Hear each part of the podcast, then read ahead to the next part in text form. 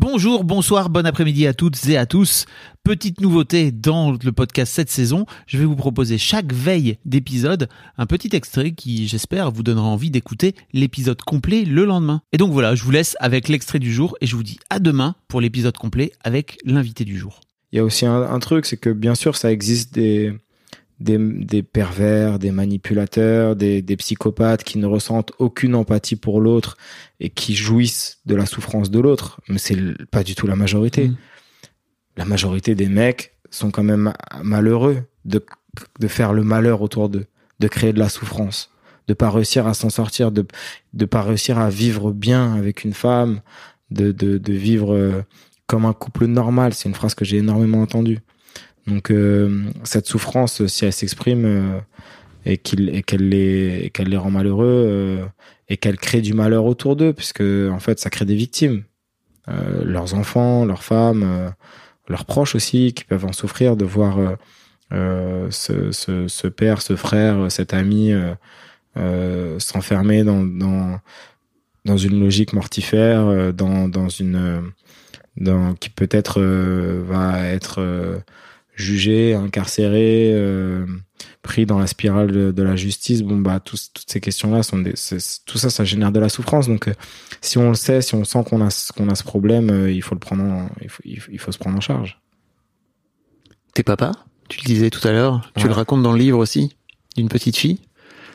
Ouais, ben c'est un peu un cliché de dire que forcément ça ça ça nous amène à se poser des questions, mais mais hum, mais, mais, mais on, voit euh, sur, ces, sur ces histoires de violence euh, conjugale que euh, la violence mm, se transmet quand même de génération en génération, un peu comme un virus.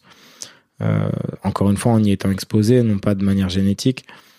Et, mm, et donc, ça m'interroge sur la manière avec laquelle on façonne nos enfants. Et je vois bien qu'en ayant une, fille, la question c'est qu'est-ce qu'est-ce que quel monde on laisse au, à, la génération future? Est-ce que juste euh, ça va suffire de mettre au sein de mon petit ma petite échelle les choses en place pour qu'elle ne soit pas exposée à cette violence des hommes, euh, pour qu'elle n'en souffre pas, pour que elle se construise comme une une, une, une petite fille, euh, une fille, une femme indépendante, forte. Non, ça suffira pas, bien entendu que non. Parce que on vit pas dans du coton. On vit dans une société, euh, dans un bain d'influence. Et la société dans laquelle on vit aujourd'hui, elle est encore beaucoup trop patriarcale, beaucoup trop déséquilibrée, pas du tout à l'égalité et c'est quand même l'article premier de la Déclaration des droits de l'homme qui ouvre notre constitution, c'est que on est censé être égaux, libres, en droit, et et c'est pas le cas, on le sait bien.